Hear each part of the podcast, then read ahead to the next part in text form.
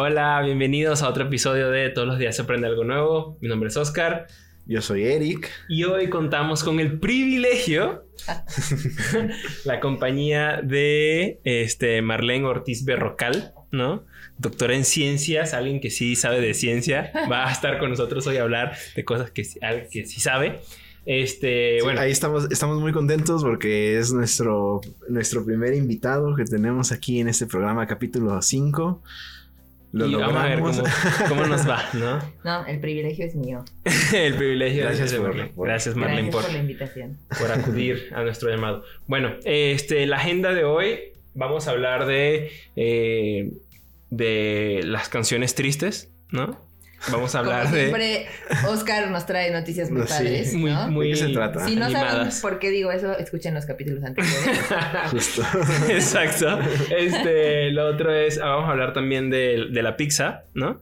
Este, vamos a hablar de baterías, edición de genes, pues ya saben de quién trajo esa noticia, ¿no? Este, y Eric va a hablar de... Un poquito de orcas y de centennials. Ahí les vamos a platicar algo curioso que anda, una tendencia que se anda dando por ahí. Perfecto, pues empezamos, ¿no?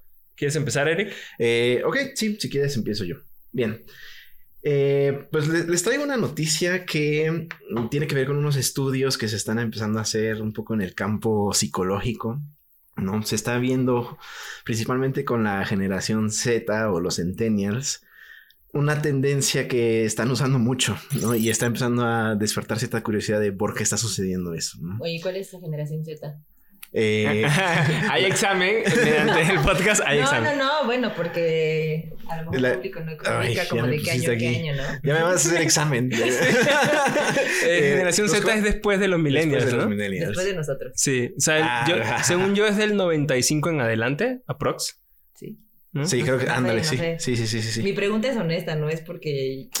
Me quieres poner ahí a prueba. a, ver si, a ver si late 90s hasta 2010. Ah, ok. Sí, bueno. Pero resulta ser que los centennials eh, están usando acentos diferentes a los suyos, de dónde son. Eh, específicamente los centennials de Estados Unidos están usando acento británico como un mecanismo de defensa contra la ansiedad. Oye, pero eso no, eso no es nuevo, porque yo me acuerdo que estabas, cuando estaba chiquito empezabas a decir, bueno, en Venezuela no se dice las caricaturas, no se dice caricaturas, se dice comiquitas. Entonces, cuando un niño decía este, las caricaturas, decía, ah, este niño empezaba a hablar ya, ya con la traducción latina, Ajá. Y así, varias palabras así. Hay un, hay un capítulo del show Friends Sorry. Ah, ya cada rato hace referencias a Big Bang Theory. Sí, sí, sí, donde un profesor, donde hay uno de los personajes que es Ross, que es el paleontólogo, el científico del, del grupo, va a dar una clase nueva y está muy nervioso porque va a dar su clase en, en NYU y eso le va a generar, o sea, dependiendo de su, de su desempeño, va a poder ser contratado o no. Y entonces lo primero que hace es empezar a hablar en británico y toda la clase de británico. sí, sí, sí, me acuerdo. Y obviamente es muy chistoso porque cuando lo descubren, pues, bueno, ya salen, más cosas, pero está nervioso. Y, entonces fue lo que salió exacto, el es que británico. Justo, justo por ahí va. Y justo ya le dieron al clavo porque a mí se me hizo una noticia muy curiosa porque siento que no es algo de los centennials, ¿no? No es algo solo de los centennials, ¿no? Eh, se me hizo muy curiosa por eso porque yo, yo reconozco que yo también lo he hecho, ¿no? Es nada más que aquí en, Latinoamérica o en México, por ejemplo, lo que hacemos mucho es usar el acento, no, no británico, no hablamos inglés, pero usamos acento español o argentino. ¿Ah, sí? Sí. ¿En serio? Bueno, a lo mejor... Norteño. Yo uso el norteño. Incluso, en, México usamos, o sea, no sé, los del centro usan acento del norte o de Yucatán, ¿no? Ay, de Yucatán. De Yucatán. esa es la de bomba, ¿no? Algo así. Bomba y coño, y también dicen coño, ¿no? Pero no, no, aquí no podemos decir eso. Entonces, en Venezuela es muy normal. Pero... Ah, ya, ya, ya. Y uno podría pensar, es, pues, es así de mami, así de repente hablo como españolete, tío, coño. que la hostia filosofía, gilipollas, ¿no? Pero es interesante porque a veces lo hacemos en, si lo piensas, lo hacemos en situaciones tensas, donde estás nervioso, donde te sientes raro, cuando estás incómodo, o como por ejemplo cuando le quieres decir algo a, alguien, pero no quieres evitar la incomodidad o la confrontación, ¿no? Totalmente. por, ejemplo, eh, eh, no sé, lo voy a tratar de hacer, a ver si me va a salir el acento argentino, ¿no? Pero, che, Oscar, ya me tiene la bola llena, poniéndote el mismo color de playera. en lugar de decirte, güey, ya deja de ponerte el mismo color de playera que yo, lo digo así como en broma y entre broma y broma la, la verdad pues se asoma, ¿no? Toma para el siguiente. Los mismos lentes, la misma playera, ya, ya la cambiamos. Eh, también me da risa porque da con la analogía de cuando le quiere decir a alguien que es un idiota y le pone saludos cordiales en el correo. ¿no? saludos cordiales a veces es pasivo-agresivo. ¿no? Este, en, inglés es este, por mi último correo, de acuerdo a mi último correo, ¿no? Como, como te dije como antes. lo dije antes. Exacto. o sea, significa lee, lo que viene allá abajito. E, eso de usar eh, esos acentos es, eh, trae una razón psicológica detrás, ¿no? Es una especie de mecanismo de defensa. Eh, ya es muy, es muy sonado que diferentes personas eh, tienen diferentes mecanismos de afrontamiento ante, no sé, una situación de dolor, una situación traumática. Hay gente que usa la risa o la comedia para salir, salir de eso, ¿no? Es el mecanismo de defensa. Entonces va por ahí. Entonces algunos psicólogos han comenzado a estudiar este fenómeno y algunas de sus variaciones, ¿no? E, ejemplo, usar, es, usar un acento diferente cuando nosotros mismos nos sentimos que estamos siendo exigentes con alguien más, ¿no? Eh, coño, tío, Oscar, apresurad el paso que esto era para ayer, ¿no? haz, tu guion. Estás tardando mucho con mi café, coño. ya van saliendo cosas. que si que si te tardaste con el café. Que la leche estaba mala. O, por ejemplo, si ustedes se consideran una persona relajada, bonachona, pueden ser que, puede ser que hayan adoptado una voz, un acento especial para expresar frustración, ya que nosotros mismos no nos sentimos cómodos con esa parte de nosotros que se está quejando constantemente, ¿no? Entonces, no sé, se me hizo algo muy curioso, algo que yo, eh, yo personalmente sí, sí he hecho, y sí, digamos, pensando como que en retrospectiva, sí digo, si eran situaciones así de incómodas, o queriendo decir algo pero sin lastimar al otro, ¿no? exacto, exacto. Eh, digo, estar, estará interesante ver qué más sale de estos estudios ahorita que ya detectaron que es una tendencia entre los centenias, pero bueno, también entre otras generaciones y ver ¿Qué más, ¿Qué más sacan de eso? Ah, mira, y justo hace, hace mucho match, no sé si, si ya hasta ayer era tu nota, sí. Eh, justo hace mucho match con la que yo traigo de cosas tristes, ¿no? Ah. Pero es, ya ve, les ha pasado a todos, ¿no? A todos nos han roto el corazón en algún momento, ¿no? Pero, ¿cuál es la razón de escuchar canciones tristes? O sea, ¿qué, qué sentido tiene escuchar canciones tristes? Porque si viéndolo de, de una de las formas que justamente aquí explican es eh, ¿para qué escuchas algo que te va a hacer sentir más triste? ¿No? no tiene sentido. ¿Estás de acuerdo? Para que duela más. Para que duela más. voy, a, voy, a, regresar la canción porque no me dolió lo suficiente. ¿no? Para ya sacar todo así. No, porque te identificas con eso. Porque la persona que está cantando con una letra triste, muchas veces es más fácil como identificarte con eso a tú mismo poderte expresar lo que estás sintiendo, pienso yo. Más o menos por ahí va, ¿no? Entonces hay un, este, de lo que dice el artículo, este artículo sale, salió en el New York Times, este, para nada mainstream, ¿no? Pero bueno, está bastante bueno. Pero, este, la realidad es que esto lo vienen estudiando desde hace mucho tiempo. Aristóteles, este, lo ha estado en queriendo entender, ¿no? Eh, también habían varios estudios que se dedican a estudiar si es que hay algún tipo de respuesta que produce hormonas cuando tú escuchas ese tipo de canciones y todo esto. Bueno, pero hay un doctor, doctor Novi, de la Universidad de Yale, es un doctor de psicología, psicología y filosofía experimental, ¿no? Este, él está casado con una, este, una cantante de una, de una banda de indie rock, entonces dijo, bueno, yo voy a empezar a, estudiar este tema de las canciones tristes, ¿no? Bueno, por dos años él estuvo como investigando, estuvo haciendo preguntas, ¿no? la realidad es que hay dos formas, él dice que hay dos formas de, de verlos de las canciones tristes. Una parte como, como abstracta. Abstracta. Abstracta. y la otra como más técnica, ¿no? Entonces, lo que dice es que una de eh, hay diferentes grupos identifican a las canciones tristes, realmente tristes, de formas diferentes.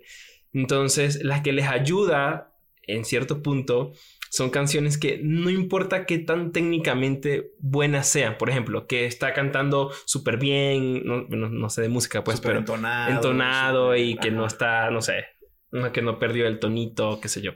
Que está usando el diafragma en lugar y que, y que suena bien y que el ritmo, ¿no? Entonces, la realidad es que para una canción que sea realmente triste y que tú la sientas, no, eso no, eso no es importante.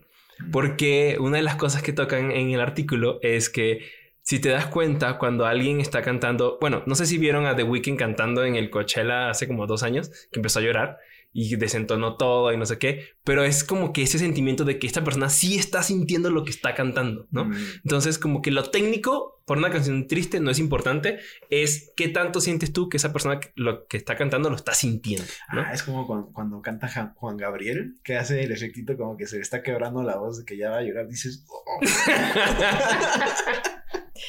bueno, pero también hay, o sea, hay gente, por ejemplo, yo no estoy triste, yo no estoy triste ahora y quiero escuchar canciones tristes, pues. Pero hay otro tema. ¿No es parte del estudio acá? Sí, pero es otro tema, porque hay gente que dice, las personas como tú, que, bueno, te dijiste que no sé si eras tú parte de ese tipo de personas, que son muy empáticas. Ah, sí. Buscan escuchar canciones tristes como para sentir empatía con la persona que está cantando o este, tienden más a hacer eso. O sea, pueden estar muy alegres y de repente de la nada ponen una canción triste. Y eso sí sale en estudios. Es como de, güey, ¿por qué haces eso? ¿No?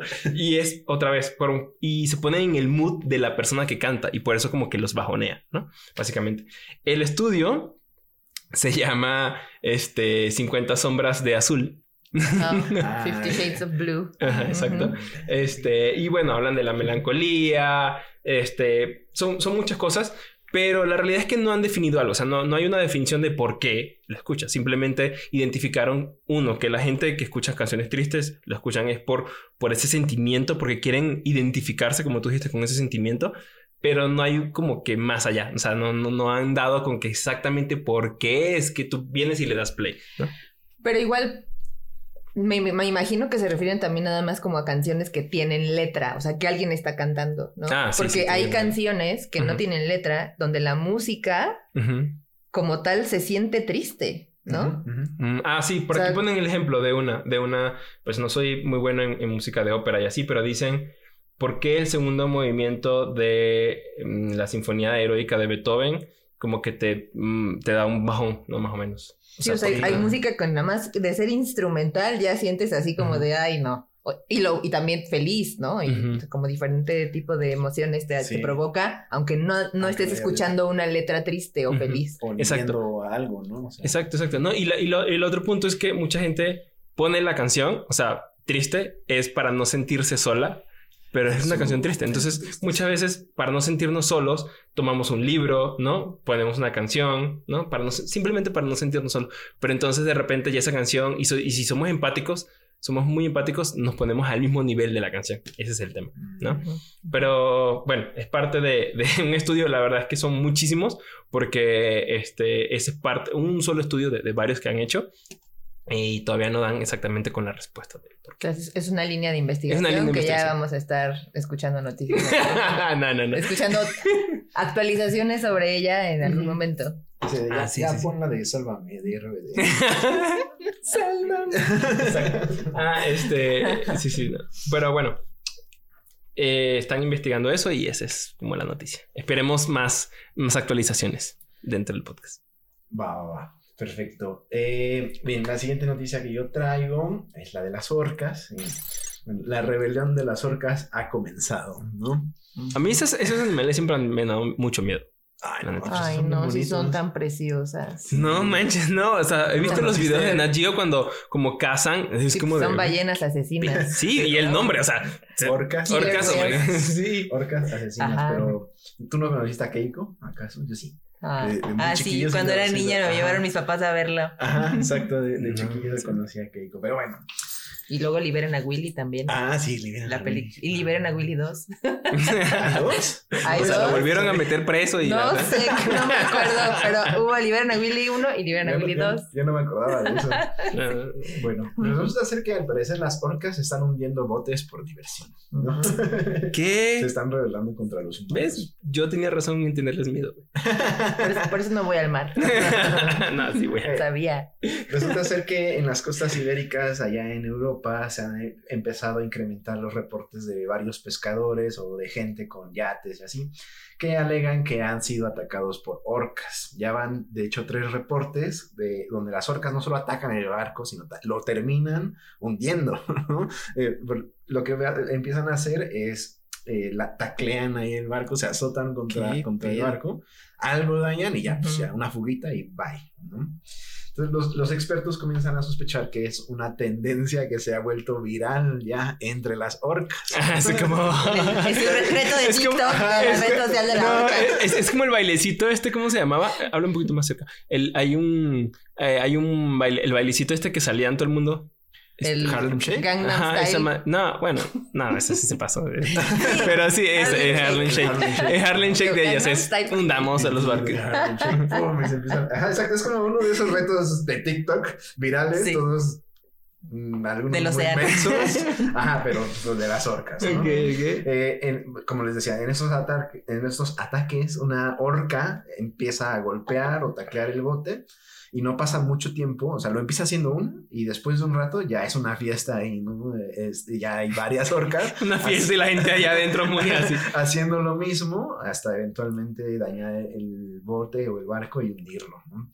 Entonces, las, las primeras teorías hablan de que es una especie de venganza, ¿no? El comportamiento probablemente empezó con una orca que estaba herida, estresada, asustada, la estaban tratando de pescar o cazar algunos eh, pescadores ahí y asustada trató de defenderse y eh, contraatacar eh, a los humanos que la estaban amenazando. ¿no? Y de ahí otras orcas vieron eso, es, vieron ese evento y comenzaron a copiarlo. Eso es lo que se sospecha que fue como que el inicio. ¿no? Porque sí viajan en, o sea, sí andan en grupos. andan en grupos, no suelen estar solas, solas. ¿no? Eh, esto al parecer empezó por ahí de marzo de 2020 y de, nuevo, si bien empezó como este mecanismo de defensa, también ya los expertos empiezan a creer que ahora es más un tema de un juego. ¿no? las orcas nada más andan echando desmadre, ¿no? Y de nuevo empieza una y al rato se le, se le unen varias. Eh, las, las, orcas son conocidas eh, por ser animales altamente sociales, ¿no? Sí tienden a, a copiar patrones y actitudes de, de sus compañeras, digamos. Y eh, este trend de hundir barcos realmente es un comportamiento contagioso. O sea, de repente en un, en un, evento así te llegas a tener ya 10 orcas pegándole ahí a tu. Qué horrible. Oye, pero, o sea, los han hundido y han dicho qué pasa con las personas que estaban en el barco. ¿No les hacen algo? ¿O, ¿O se las comen? No, eso, eso es lo curioso. o sea, le pegan, pegan, pegan y como que lo dañan y ya después se van es como... el, barco, se, hunde, o sea, se tarda un rato en hundirse. ¿no? O sea, por chingar, pues. Pero sí, o sea, eh, solo es hundir el barco y ya. O sea, exacto, como dice, como para chingar. Así, ah, eh, este yate de riquillos, vamos a hundirlo. Sí, Entonces, me daba risa porque me recordó el capítulo de Los Simpsons. Los Simpsons lo hacen de nuevo, ¿no? Hay uno de los... Le dijeron el futuro, no, nada más que ahí son delfines. Los delfines se rebelan, se salen del agua y, conquistan el, el mundo. Ay, no, ese no sé cuál es. Sí, no, no, ese no sé cuál es. de las orcas. Bueno. Está bastante curioso. Sí, está, está, está, bastante curioso. La verdad es que yo he visto varios videos de las orcas y siempre le he tenido mucho miedo a las orcas. Más que a los tiburones, de hecho. ¿Más? Sí, es que sí, está muy raro. O sea, como, creo que son muy inteligentes. Se siente así que, por ejemplo, así de que, ah, lo voy a hundir. Porque eso, lo, eso es en la, en la primera película de... Eh, ¿Cómo se llamaba? ¿Shark? No. ¿Cómo se llama la película? ¿Tiburón? ¿Tiburón? No era la. Bueno, Joss, Joss. En español era el tiburón. Ajá, pero era Joss, ¿no? En, inglés. Que el tiburón empieza como a hundir el barco, ¿no? Mm. Sí, sí. Ah, pero era un santo tiburón tremendo, gigantesco. Sí, cuando, cuando, ibas a, a Universal veías el megalodón. Qué película tan mala. Hay un video, ese sí te da así como medio tristeza porque un león marino. Estaba un barco de, y creo que igual unos pescadores. Y de repente ven un león marino ahí nadando atrás del barquito. Y dicen, se, se paran tantito y el león marino ahí se sube de un brinco al barco ahí todo espantado. Y de repente nada más se ve cómo sale la barca atrás. Y lo venían, lo venían correte. No, o sea, se ah, salva. ah, se salva, se salva. le dan chance de, esperarse aquí. no, pero estás, estás interrumpiendo la. ¿Cómo se llama esa? El ciclo de la vida. El ciclo de la vida, ¿no? Ah. Ay, por una, por, un león marino que ya no te pudo comer la horca ya. Y todo lo que hacemos los humanos no hay bronca. Pero bueno, este, la siguiente nota que yo traigo está más vieja que yo. Es, una noticia más vieja que yo. No, no. ¿Cuántos años tienes? No, no, aquí no vamos a decir ese tipo de cosas. Pero bueno, empezó en los noventas, en los, o sea, en 1990. O sea, tú naciste antes de, que llegáramos a la década de los 90. no, no, yo nací en el 92. Ah, ya dijo. yo nací en el 92, pero bueno. Porque está muy raro todo este tema, ¿no? Resulta y acontece que en un reportaje que de hecho en la página está súper vieja, este, el reportaje lo sacaron en el 98, ¿no? El reportaje. Pero los comentarios empezaron desde el 90, desde el 91 específicamente. Una persona llamada Frank Meek Frank Mix este, es dueño de 97, era dueño, en ese momento era dueño de 90 59 Domino's Pizza en, en Estados Unidos, específicamente en Washington. Y esta persona le dijo al Washington Post y a varias otras este, mm, periódicos que él era capaz de predecir cuándo iba a ocurrir algo a nivel de guerras o algún movimiento. En ese, en ese momento estaban como que lo de la guerra del desierto. Este, sí, eso se llama así en español. Mm, este, ¿Cuál? Eh, no, tormenta del desierto. Ah, Ajá.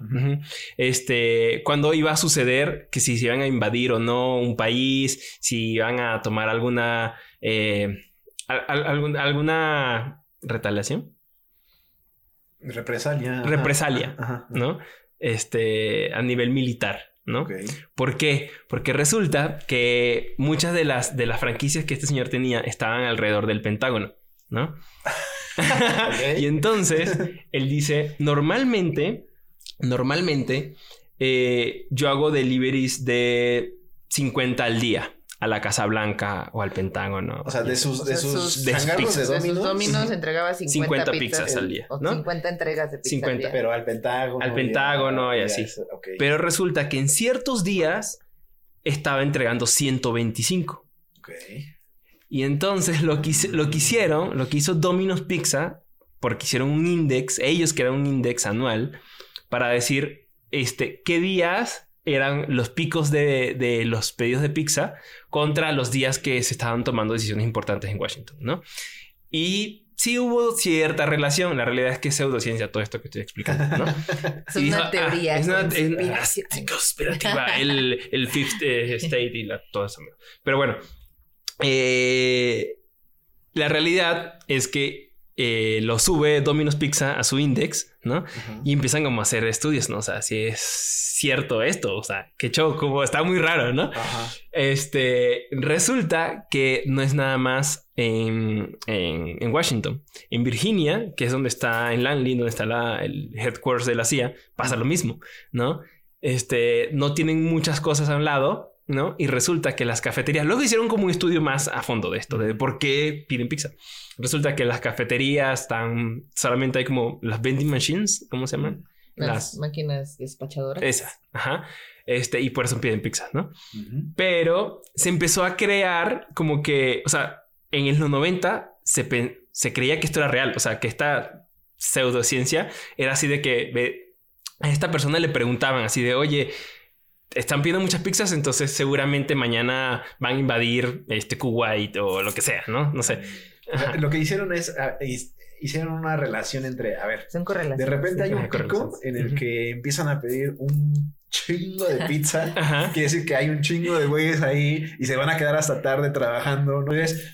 Quiere decir que hay mucha gente ahí, está chambeando y, piden, pizza. no como aquí en México. Algo, están tramando, ¿no? Exacto. No como aquí en México que para que te pongas la, la playera, el, jefe ya con pizzas el viernes a las 5 de la tarde. Ahí vamos a empezar a hablar de explotación laboral. Acuérdense que no es la idea. Oiga, no hubo utilidades, pero. No hubo utilidades, pero, pizza, sí hay. Pizza hawaiana para todos. Hawaiana. De Resulta que luego de este tema, o sea, se hizo, se hizo viral en los noventas.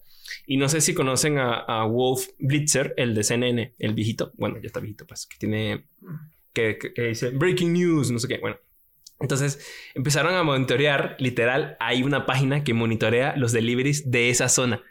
Ah, Ajá. ¿Quién la, ¿quién la, creó? La actualiza, eh, de hecho por aquí la tenía, voy a poner el link acá. Pero hay una persona que está como haciendo esos monitoreos de las llamadas y todo, como para saber cuántas pizzas se están entregando y si hay un pico muy raro es porque están tomando una decisión importante en Washington.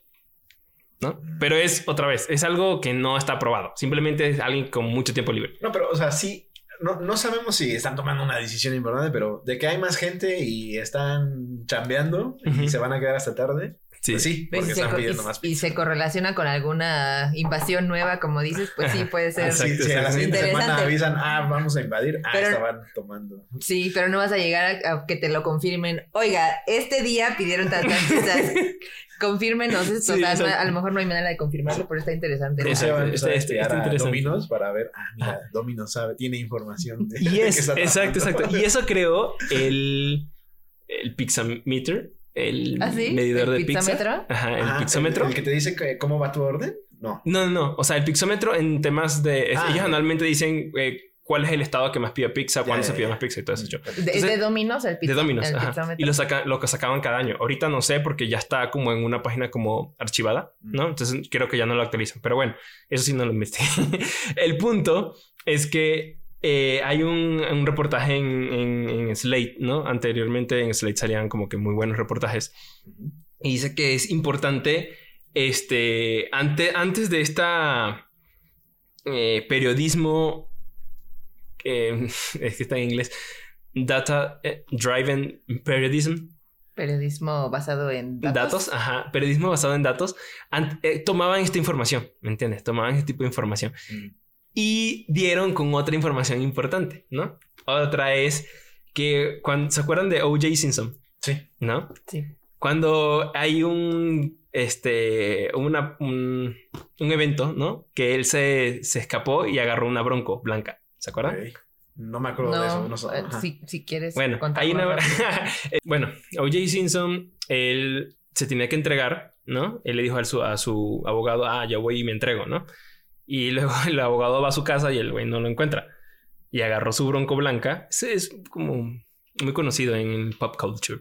Pero bueno, agarró su bronco, su bronco blanca y se va por todos Los Ángeles en una autopista en Los Ángeles. Y se va, pero es un es una persecución a baja velocidad. O sea, iba muy lento. Se iba muy lento, iban miles de policías atrás y no sé qué. Pero bueno, eso no es el cuento. Cuando ocurre eso, eso lo están pasando en vivo y eso es cuando el boom de las noticias 24/7. ¿No? En Estados Unidos. Y resulta que cuando, cuando estaba ocurriendo eso, fue el pico de ventas de pizza en todo Estados Unidos.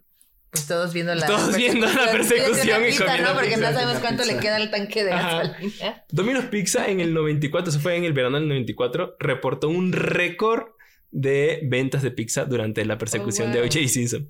Pero, ajá, pero en ese pixómetro también reportaron que cuando estaban leyendo este, el, mm, como este, el veredicto, el veredicto, este, porque fue largo, ¿no? No sé si, no sé si se acuerdan.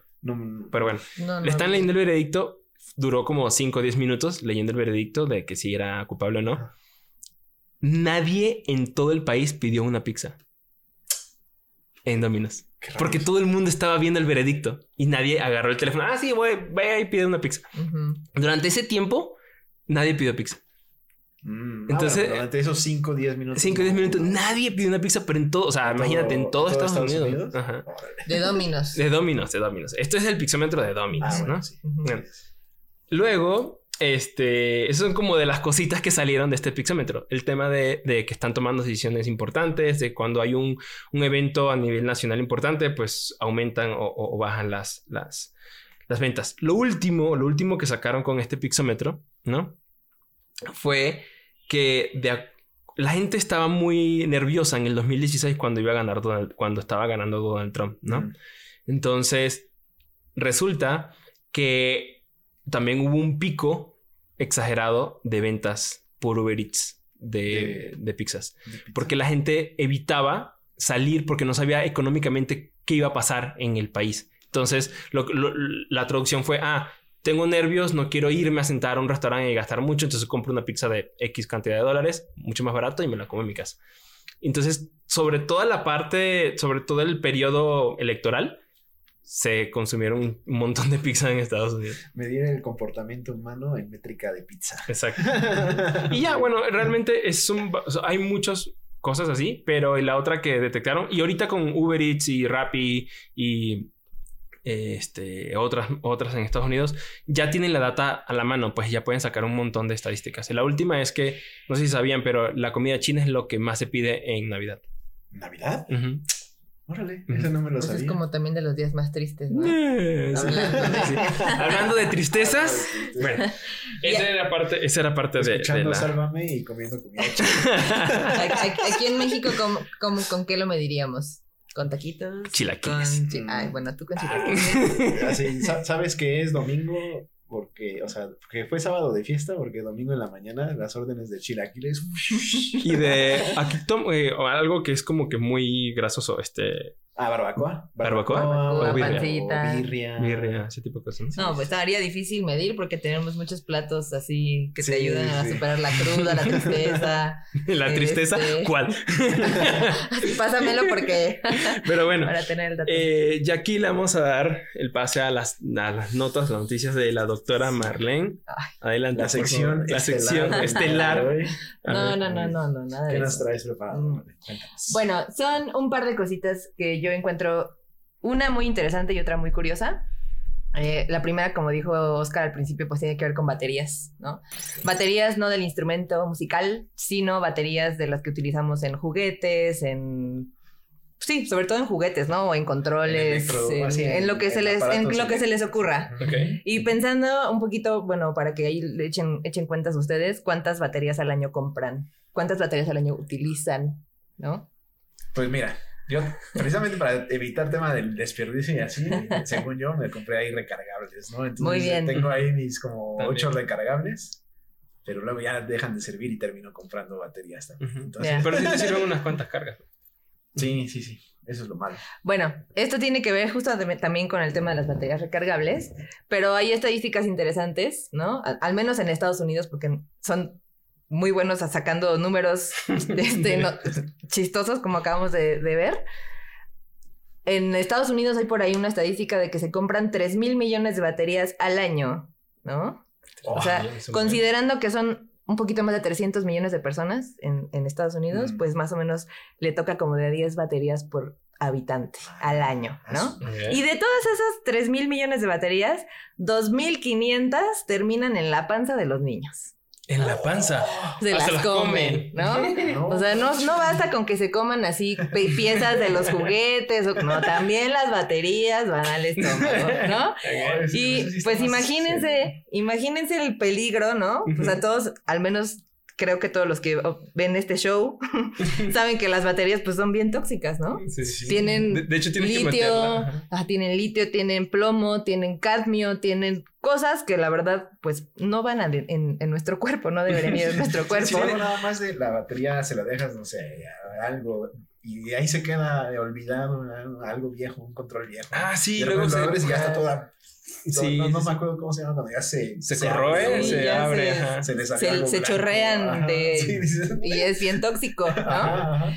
Entonces, em, pensando en eso, por ahí hay un, hay un grupo de, de, científicos en Italia, en el Instituto Tecnológico de Italia, que empezaron a trabajar en si podían desarrollar una batería comestible, ¿no?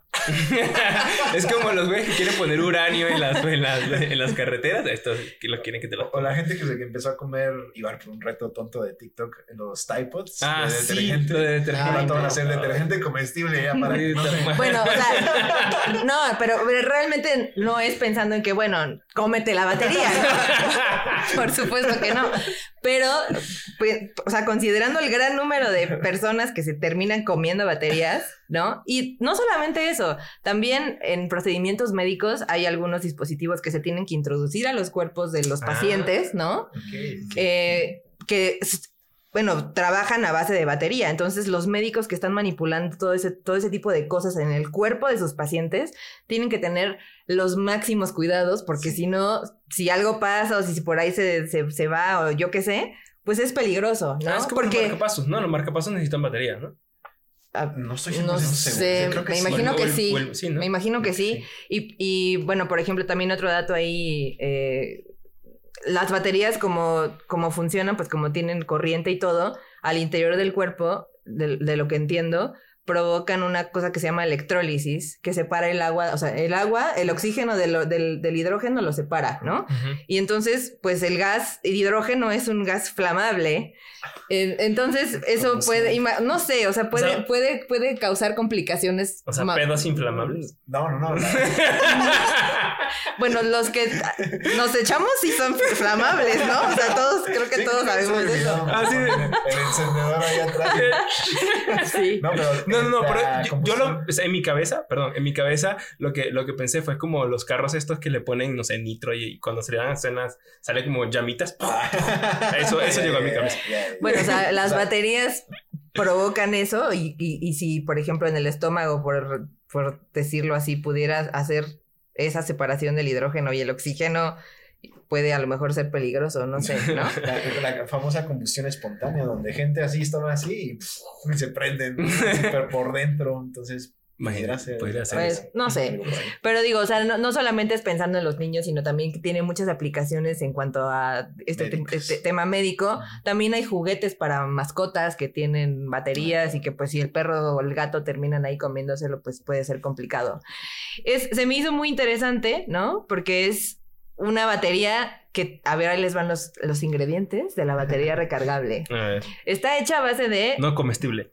Sí, no, sí son comestibles. Y recargables. Y recargables, ah, Te vas a decir los ingredientes de la, que va a ser De la que sí va a ser, de la ah, que están desarrollando, ¿no? Lo, como yo les decía, las, las que utilizamos ahora pues tienen ahí que litio, que cadmio, que plomo y no sé qué más. Pero esta tiene cosas que están, está Está padre pensar en cómo se les ocurrió. Tienen una que es un pigmento que se encuentra en las almendras, que se llama quercetina.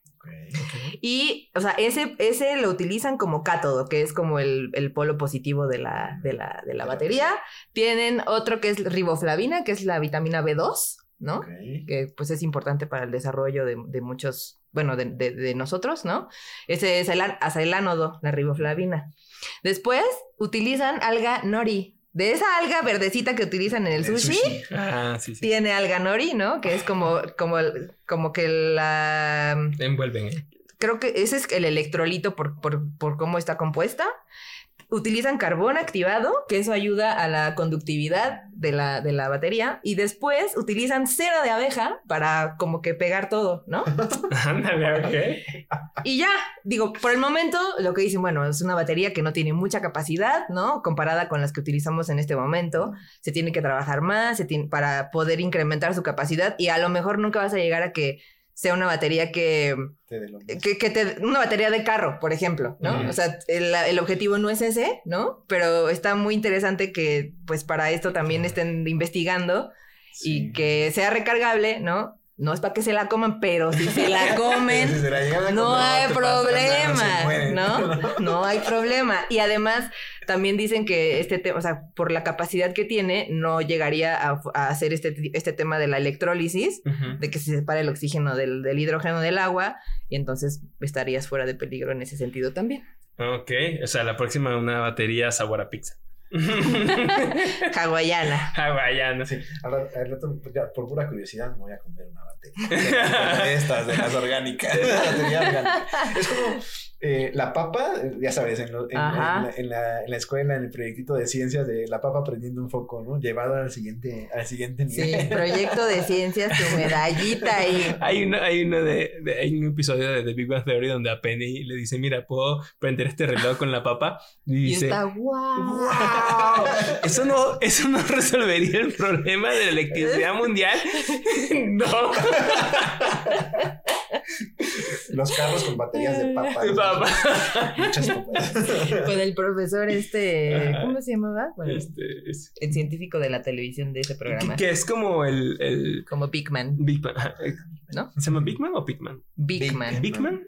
Es que yo estaba muy chiquito cuando eso. Usted está más grande. Ay, el joven, el joven. y esa es una de las, de las cosas curiosas que yo les traía. Muy interesante. Ok, está interesante. Me gustó, me gustó. Hay que ver qué pasa con las baterías. Hay que ahí, este, sí, checar. Y el otro, pues es un poquito más, tal vez aburrido. Para mí no lo es, ¿no? Pero bueno, por ejemplo, en uno, en uno de los episodios de ustedes anteriores hablaron sobre la carne producida en laboratorio, ¿no? todo mal, ¿no? No, porque todo mal. no. Cultivada en Cultivada. Laboratorio. Cultivada en laboratorio. eh, o sea, lo dije mal. No, no, no, todo mal yo, o sea, explicando. Ah, no, no, no, no, no, o sea, y, y, hablabas de que el objetivo era como reducir las emisiones de, de, de gases que provocan efecto invernadero, etcétera, que son mucho, mucho la causa del cambio climático o del calentamiento global, etcétera, ¿no? Y esto tiene tal vez un poquito que ver en el tema de, pues necesitamos como humanos que necesitamos comer todo el tiempo, encontrar mejores maneras de producir alimentos, ¿no? O sea, y, y, siempre una de las cosas que decimos es, ¿cómo le hacemos para producir más con menos? ¿no? O sea, eso hasta en la chamba. Ese es el progreso. Corre gente y, ah, pues, este, ahora vas a tener más trabajo. Ahora, ahora, ahora eh, antes eran 10, ahora son 2 y tienen que vender más. ¿Y me vas a pagar más? Eh, ¿Quieres una pizza? ¿Quieres una pizza? bueno, eh, entonces, esto, esto que les traigo tiene más o menos que ver con eso. Y, y, no es algo nuevo, realmente, es algo que se ha venido estudiando desde hace bastante tiempo, de, creo que de, de, los inicios de los 2000. Eh, seguramente algunos de ustedes han escuchado hablar sobre los, los perros de carreras, los lebreles, mm. o en inglés que le dicen whippet. Eh, no tienen nada que ver con látigos ni con crema batida, como sino con estos perros de carreras. Seguramente han visto por ahí algunos que se ven súper musculosos, ¿no? Ah, los. Ah, es que los perros de carrera que yo conozco son los galgos, ¿no? Sí, los lebrel. También se le llama lebrel también. Yo creo que nadie le dice lebrel, algo nuevo. Pero bueno, hoy aprendí algo nuevo. Lebrel. Todos los días. aquí, aquí en mi depa hay lebreles. Oh. Señora, Qué bonito su lebrel. sí, lebreles o galgos, ¿no? Ah, y seguramente han visto por ahí algunas fotografías, me imagino, de unos que están extremadamente musculosos. Ahí les vamos a poner la foto en el video, pero es una cosa que dices, ¿what? ¿Cómo? ¿No? Sí, de hecho, eh, ya había visto varios videos por ahí donde dice, o sea, se ve el perro así bien fuerte y agarra la bolsa de croquetas o de premios y dice, 40, no, 70 gramos de proteína. No, yo no he visto eso. Aquí son los, especialistas en memes son ellos dos. hay, muchos, hay muchos videos de Jim Bros que ya intentaron comer comida de perro porque trae mucha proteína, pero todos se vomitan intentándolo. Sí, no, es que bueno, hay otras cosas que igual y no están pensadas para nosotros. para que te lo comas, como las loterías, pero bueno. Este, bueno, y eh, en realidad estos perros que están muchísimo más musculosos, pues obviamente tienen mayor capacidad para correr y, demás.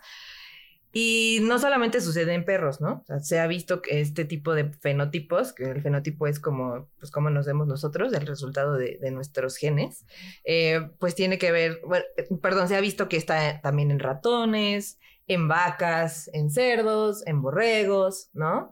Y em, pues al final de cuentas, estos animales pues tienen más, o sea, tienen más músculo, ¿no? Y en el caso, o sea, los perros a lo mejor no nos los comemos, se supone, al menos aquí. Aquí se supone. pues sí, luego vas por unos taquitos y quién sabe, ¿no? eh, perro. 5 por 25. este, no, bueno, pero se, se empezó, bueno, y también se identifica en humanos, que ahorita vamos para allá. Eh, pero se, se, descubrió, bueno, obviamente haciendo estudios este, de, para encontrar primero cuáles son los genes responsables de esto. Hay un gen que se llama, es el gen de la miostatina, así se llama, y este es un gen que es un regulador negativo de la producción de músculo. O sea, el hecho de que exista miostatina en nuestros cuerpos, o sea, el gen de la miostatina en nuestros cuerpos, es, no, digamos que no nos deja que tengamos más músculo como estos estos animales, ¿no? La miostatina está matando a nuestros. está, está matando mi game. sí, sí, sí. Y entonces, estos animales que tienen mucho más músculo que los normales, este gen de la miostatina lo tienen apagado. ¿No? Yo creo que me apaguen. Se puede, apagar. como, para, para allá vamos, para allá vamos, ¿no? Entonces, eh, bueno, se, se ha estudiado bastante, como les digo, en mamíferos, ¿no? Y también, como les decía, hay algunos identificados ahí en, en humanos. Ahí por el 2004 salió una noticia de un bebé que desde que nació lo vieron como más musculoso de lo normal, ¿no? y lo empezaron a monitorear porque, bueno, también, eh, pues, le monitoreaban como el corazón, a ver si todo se iba desarrollando bien, etcétera. Y al final, o sea, igual ahí les podemos pasar, ahí les vas a pasar el artículo, ¿no? Eh, se ve como la piernita de un bebé normal y el piernorrón así del bebé, ¿no? Y, y, y, dicen que a los, sus cuatro años el bebé ya podía cargar en cada mano dos pesas de tres kilos cada una, ¿no? Cosas que para niños pues digamos que normales, no es posible. Y esto resultó que también era una mutación en este gen de la miostatina. Son mutaciones, pues naturales, ¿no? O sea, no son inducidas y, así sucede. Todos, todos en algún punto, en algún en, algún, en algún lugar de nuestros, de nuestros, de nuestro ADN sufrimos mutaciones, pero a veces no, no, no, no resultan como estas, ¿no? A los 10 años ese güey va a estar snatchando 200 libras. Pues, quién sabe, pero, o sea, resultó que era hijo de una atleta también. Mm. su mamá era una persona que hacía mucho. O sea, no, no se llamaba este, Tina. Tía, Claire. Tía Claire Toomey. bueno, son referencias crossfiteras que a lo mejor no todos entienden, pero no. Eh, Mm. Entonces, les digo, o sea, se ha, se, ha visto mucho como en animales mamíferos, ¿no? Pero también, pues se, se, pusieron a estudiar qué onda si eso también estaba en otros organismos como peces. Y sí, se descubrió que en peces, sobre todo en los peces modelo, también tienen este gen de la miostatina y se pusieron a estudiar qué pasa si se apaga este gen. Y al final yo les traigo como un artículo, que sí es un artículo 100% científico, con revisión de pares, publicado en una revista bien. Revisión de pares, esa es la traducción. Peer review, revisión por pares, revisión por, pares, no de pares, por pares. Maldito analfabeto.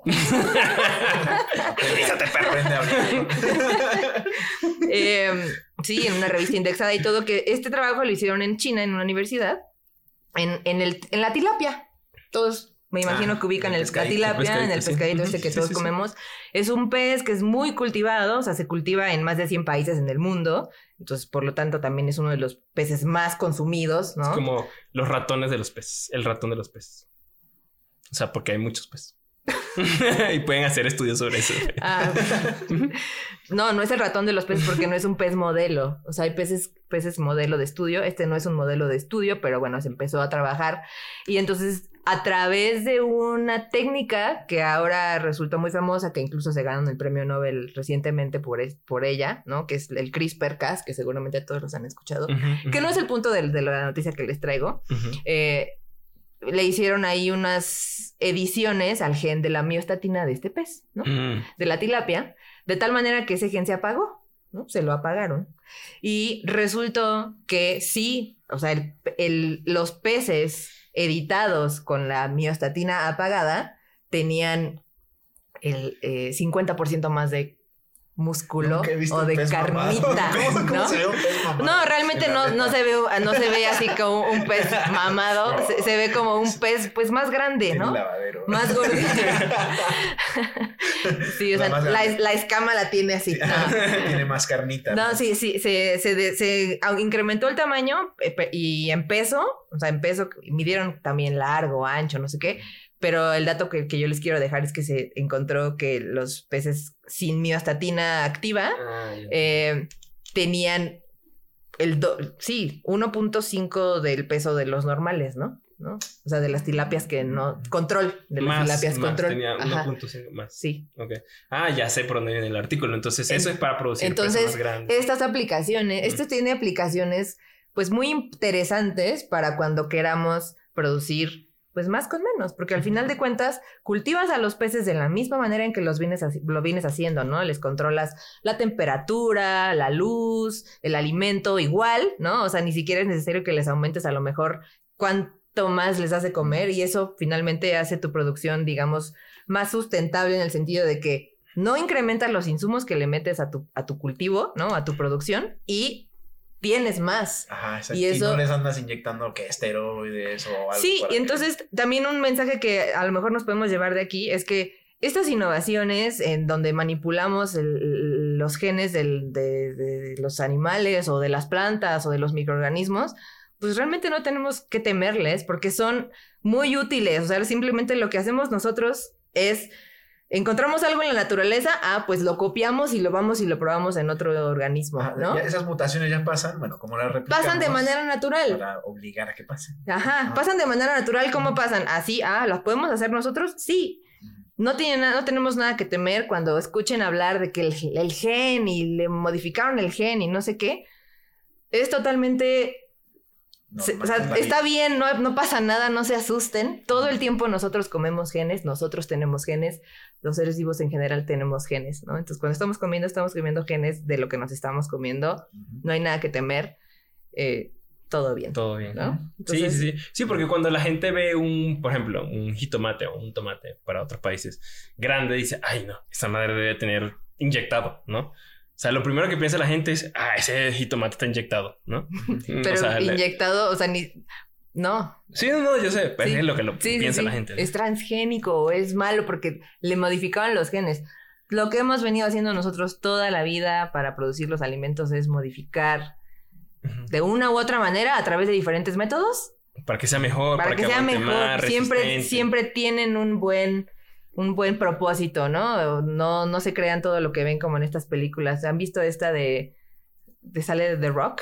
Que se, se llama Rampage, que es como un mono editado genéticamente, se sale del laboratorio y no sé qué. ¿Sí? O sea, no veo ninguna película que salga de Rock. changote blanco. Y le tiran a la edición de genes. Pues esto que yo les estoy contando es la edición de genes y tiene un objetivo muy particular, muy interesante y al final, pues es algo bueno. Algo bueno que nos puede servir para producir más alimentos con menos y cumplir con estos objetivos de sustentabilidad de los que siempre estamos hablando, pues estas son maneras de caminar hacia allá. Sí, de, ahí va, de, ahí va, a ir escalando, ¿no? Ahorita fue con peces, pero después tal vez en pollos. No, como les digo, sí, en otros, en otros animales también existen estos. No sé, no sé este, si también hayan pensado, bueno, no sé si, si lo provocaron o si lo encontraron nada más como una mutación así espontánea. de ahí saltar, de peces, saltarlo allá a otros, otras especies. Sí, sí. Bueno, ¿y cuándo empiezan las pruebas con humanos? Es que eh, ahí, ahí, ahí, va mi punto. Todos para, los... para, apuntarme. El, el, hay un montón de, de, de, atletas de alterofilia chinos que están levantando como locos y todos se ven así súper jacked. Pues, están las esteroides, ¿no? No, no, no. no, pero es, es, existe, claro que existe la posibilidad, o sea, como les digo, si aquí lo encontraron en un bebecito que salió súper musculoso y, y, a lo mejor hay gente ahí afuera que son atletas increíbles que ni siquiera saben que tienen esta, ah, esta, esta característica en ellos y resulta que sí, es probable que la tengan y es por eso, ¿no? Pero bueno, este tipo de modificaciones tendrá sus implicaciones éticas en las cuales no nos vamos a meter para modificar humanos, pero estaría padre, aunque aquí el objetivo es producir alimentos. Sobre, eso. El siempre pensando mal, no todo tiene aplicaciones militares para matar gente, no. Pero bueno, este, con esto ya llegamos al final de, este episodio. Pues muchísimas gracias a Marlene por enseñarnos, ilustrarnos, ¿no? Sí, estuvo genial, muy bueno. Estuvo muy bueno. y... yo aprendí muchas cosas nuevas hoy. yo, sí aprendí un montón de cosas nuevas hoy. Yo también, este, también. Muchas gracias por, por tu tiempo y pues espero que les haya gustado. Compartan y, denle like al, al Sí, no olviden suscribirse, eh, dejen sus comentarios abajo, qué aprendieron nuevo, qué noticia les gustó más y pues nos vemos en el siguiente episodio. Gracias. Adiós.